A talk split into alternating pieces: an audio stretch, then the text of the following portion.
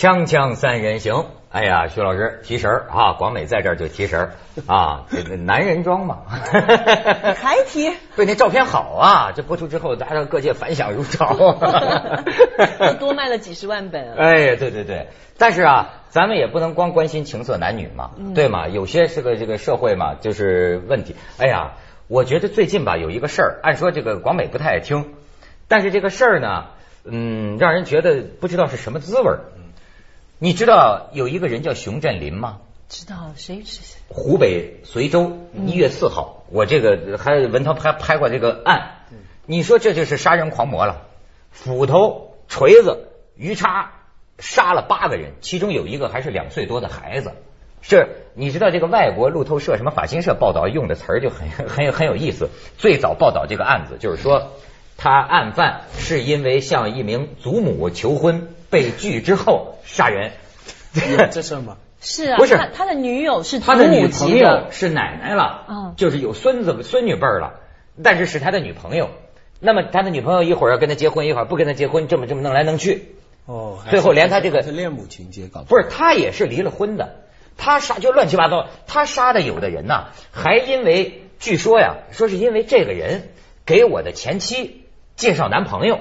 等等，这么一些原因，给他前妻介绍男朋友也杀啊，嗯，反正我说的事儿让人觉得不知道是什么滋味啊，就是说死刑。就最近一天早晨八点十分，人家这报道讲了嘛，一声枪响，熊振林被执行了枪决。可是呢，有一个人写了一篇评论，这篇评论那很多人就啐他，这篇评论居然说什么呢？说我们应该跟熊振林说一声对不起。我说我听听他怎么就对不起了呢？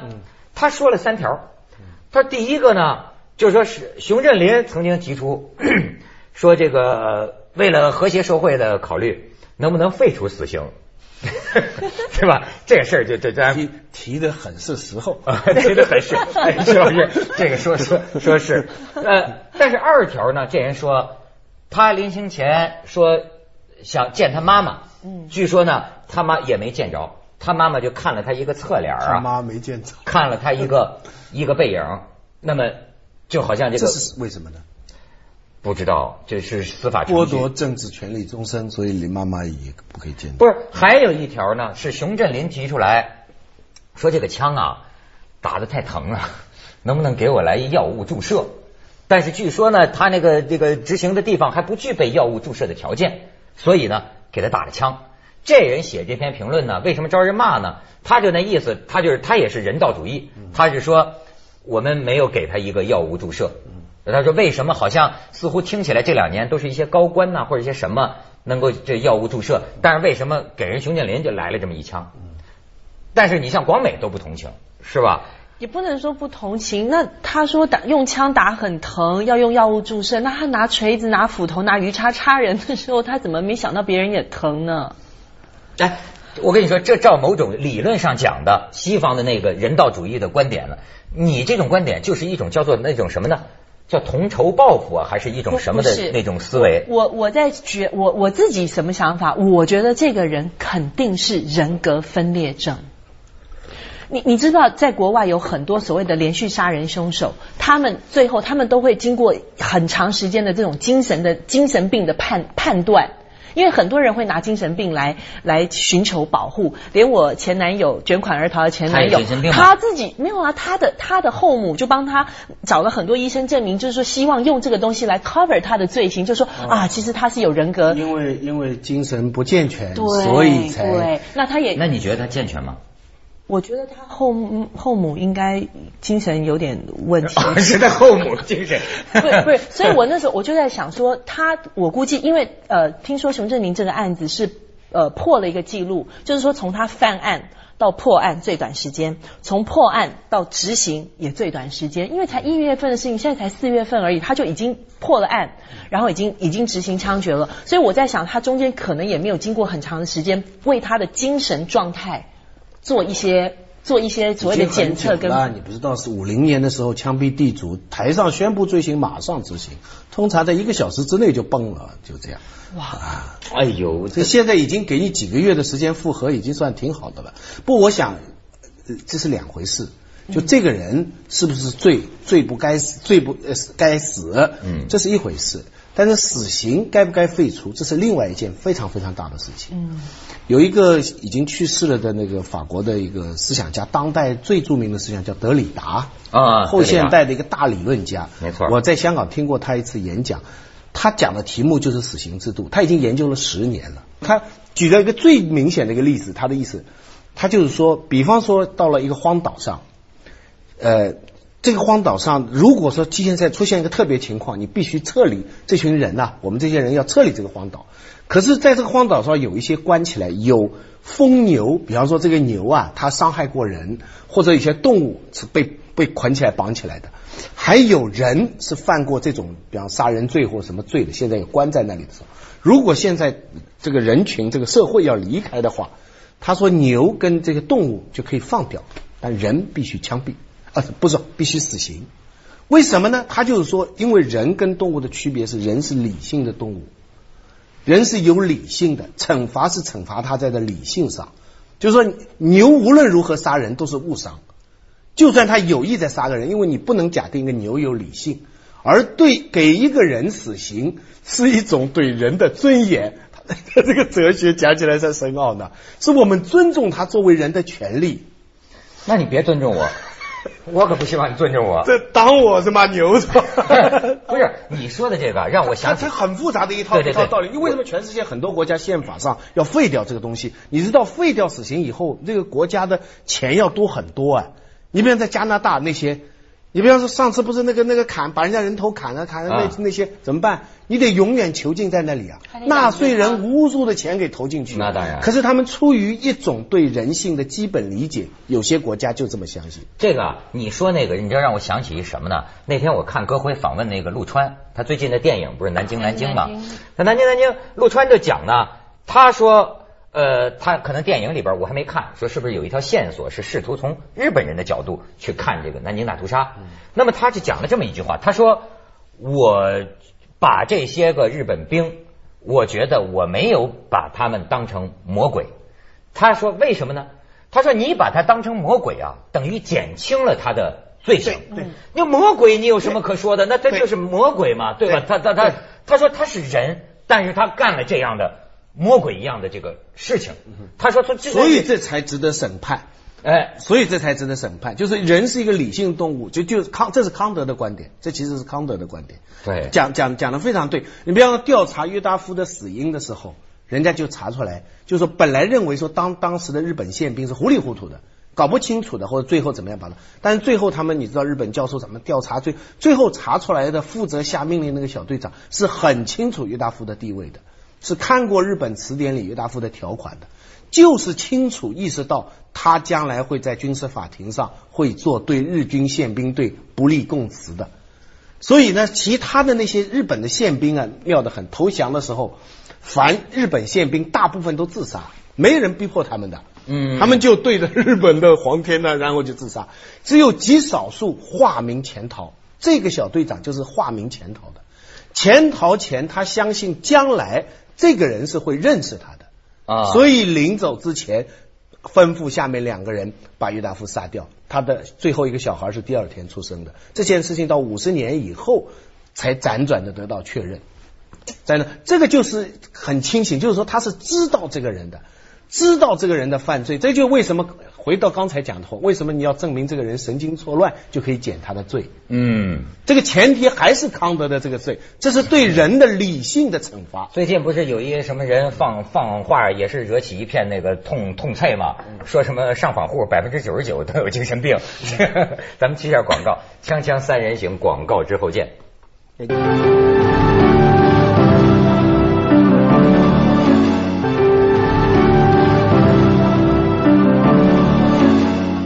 王美听傻了哈，这对于女性来说，我觉得是是一个太严肃的一个。所所以，我还是比较愿意用比较温情的那一面。我一直在觉得说，这个人到底是不是所谓的人格分裂？为什么？因为你要知道，他在他的邻居，在他们村里面的人的那个口碑。又是另外一回事。他的前妻说啊，这个熊振林这个人啊，心胸特别狭窄。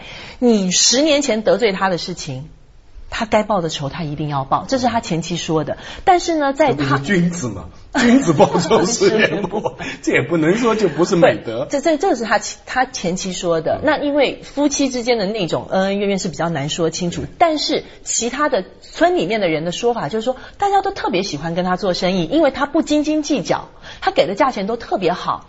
然后更重要的，他杀掉的他第一个、第一个、第二个杀掉的那两个人是帮他打工的人，是有一点轻度智障的人。那两个人怎么来的，你知道吗？是在路上流浪汉呐、他把他收容回家，供他们吃，供他们住，一个月给他两百块钱工资，像他自己养的一个人，而且呢，他为什么跟他前妻离婚？因为他想要有小孩。他一直没有没有小孩，所以两个人夫妻之间也发生了很大的冲突，他们才分手的。所以就是说，我们就是说以客观的、理性的来分析这个人的话，其实他应该还算是一个善良的人。哎呦，你这这这这不不不能天下最善女人心了，那天下 我我跟你讲，每一个每一个变态杀人犯，哦事后人家都会看到他很多日常的优点的。嗯有很多变态杀人犯生生活当中可能是非常优雅的，可以非常好的，但是就在这件事情上，他他犯了法。嗯关于死刑，还有个技术上的考虑，就是说，也有人考虑到可能会犯错，就说死了以后就挽回那当然不过来。那当然这个在中国是很有实际意义的。嗯在中国，你想，尤其文革啊，那那些时候，你你，假如你死了，就后来你就一点没办法，否则还能平反嘛。而且啊，这个你就你刚才讲的光美，它涉及到这个一直有一种理论啊，有有一种可能是呃，就学者只仅仅在学者里面讲的理论，就是说有一种事情说，那么一个人罪犯简直是没有罪的，就叫决定论，就社会决定论。就比如说啊，他为什么会变成这样一个人？嗯因为他这种生活情况，因为他的父母不正常。因为他的父母从小怎么怎么对待他，因为他呃受歧视，那么好像因为这个，因为那个，因为这个，因为那个，如此推导下去的话，一个人就像我也可以说，我今天之所以变成这个糟糕的样子，对吧？那不能怪我呀，怪怪怪我们这些嘉宾怪社会啊，不对，怪怪我们环境啊，环这这是有一种叫环境决定论。嗯那么说死刑在西方还有一种跟宗教有关系的解释，就是说，比如在宗教认为，就是说结束人的生命，人间的人没有权利审判。对耶稣都讲了嘛，这这也是就是废除死刑的很多国家的一个一个对根，据。这不是你这个人间这块的人你能管的，你能决定的事儿。你耶稣就讲，就说不要论断人，对吧？你有什么资格论断人呢？你有什么资格宣判一个人结束生命呢？那跟另一个世界有关系，对吗？那个沈从文有一个小说叫《新与旧》，讲的就是个刽子手，是是是读刽子手吧？刽子手刽子手，刽子手我也不知道刽咋这么刽子手，刽子手，讲的是一个砍头的人，他职业就是砍头。可是他每次把人头砍下来以后，他必须惊慌失措的跑进一个庙里，每次哈跑到庙里，然后磕头就说：“哎呀，我这个杀了人啦，我什么什么什么什么。”然后上面呢就有人，这个庙里的人呐、就会先骂他一通，但最后呢就宽恕他。但这是每次都要做的，有点像演戏，但是每次必经这一环。这跟天主教的忏悔的仪式你知道，就是说，其实哈，中国人就是说，他一直保留的这一种宗教的习惯，就是说，这个杀人这是件大事，这是天大的事。你即便你是经手，你是打工啊，他其实是打工，又不是他负责的，他必须经一环才能重新正常下去做人，这个叫救。新的是什么？他小说里专门描写的，到后来要开枪了。嗯开枪的人就随便了，啪枪，他还问家属收子弹费，你知道后来很多对不对？啊收子弹，打完了以后他根本不忏悔，这是我的工作嘛，那就跟练打靶啊那个的以前后来还表扬了，那是战斗英雄了嘛，对不对？所以把这个忏悔这个情节去掉了。沈从文那个小说名字这件事情名字叫新与旧，意思就是说新不如旧。就是啊民国以后的这一种，这种就是去掉了我们民俗当中那种很怎么很严肃的那么一种一种忏悔的成分。我就觉得就是面对死刑犯，你知道吗？我我面对过，我当年那个到那个里边采访过，我当时就感觉啊，这个采访很不成功，就是什么呢？我不知道该问他些什么。我挺佩服那些记者的，你知道吗？因为我那个案子啊，是一连大概是四五个都判了死刑，准备执行。然后呢，一个一个的就我就听见那个铁镣就咔咔进来，就进来就在我对面。哎呀，我就我真不知道该问什么，就就我当时那个感觉啊，我就觉得这个男的那几个啊，表现出一种什么呢？我觉得类似于就是没有感觉，或者说麻木情感缺失、麻木、冷，就是我勉强问些什么，他也就是啊这样那样，好像就那个样子。我到最后你知道吗？我觉得我没法面对，因为我总是想到这个人马上就要死了，然后你说特别是最后一个，所以我发现我干不了这个。你最后一个是个女的，这女的一说，哎，我我看你的节目，你锵锵三人行啊，然后就给我哭。说，她说她是冤嘛，她是当然可能她死刑犯，她就这女女的就说我是冤枉的啊，什么什么，哎呦，我就觉得我就到最后我就觉得我我没他他到了另外一个世界，还在想着你的三对，你别说这个。哎呦，咱们去一下广告，这是一件很严肃的三人行广告之后见严肃的事情。嗯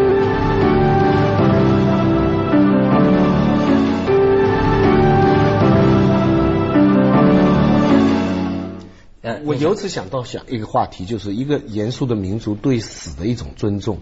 最近那个那个奥斯卡最佳外语片是一部日本片，你知道这个《Departures》，讲一个给死人化妆的一个啊人的故事。それではただいまより、個人様の安らかな旅立ちを願いまして、納棺の儀、執り行わせていただきます。皆様どうぞお近くでお見守りください。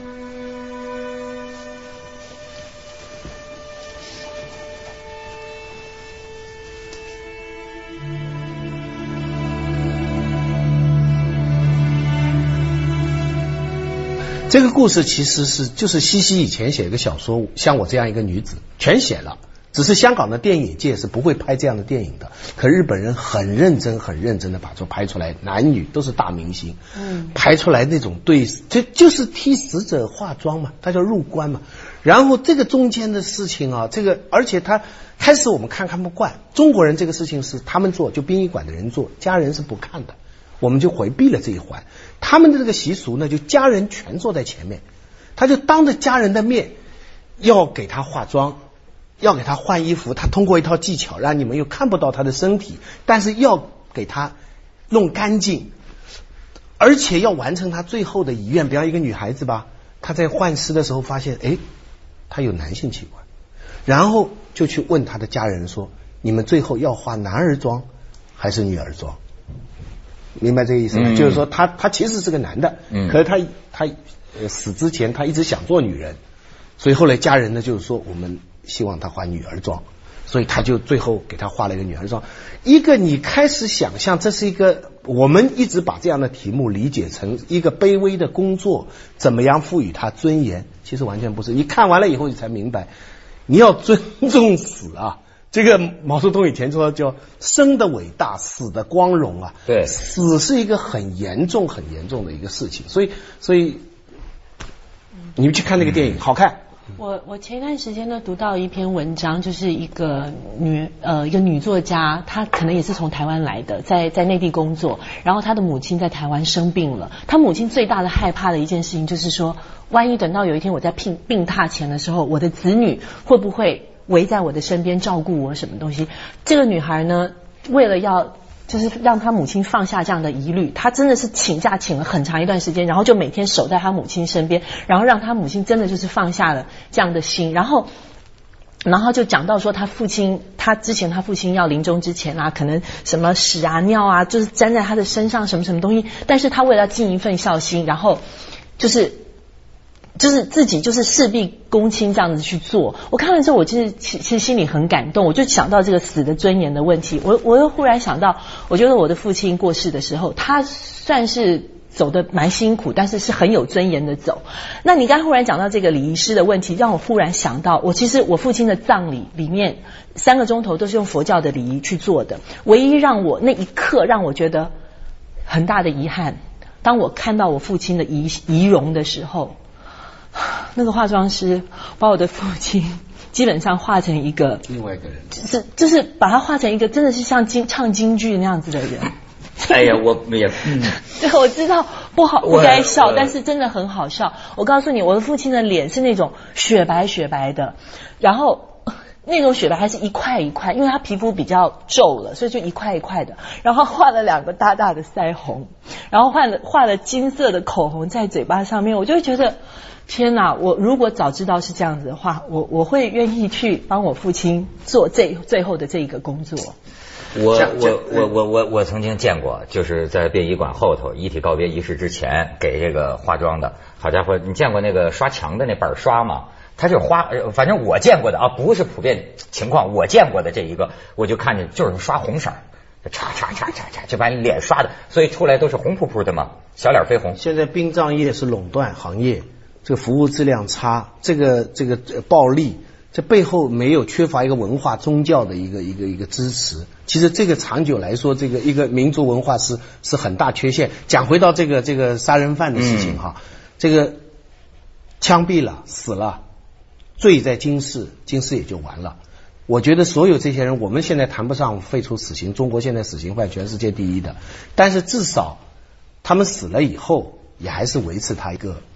基本的权吧，对不对？你你不要让人家搞得好像你是犯人，你将来就不能是是，但是当但是当然就是这个一般人的感情啊，就有些人实在是太那个罪大恶极，罪大恶极，你恨就你你已经死了嘛，已经完成了嘛。你我这不突突然想起了一个无关的，我说台湾，我这这两天出一新闻，我就不明白，你这台湾我不知道是不是个疯汉，还是一个正常的一个男人，他他跟他老婆有个有个有个有个小孩啊，吵起架来。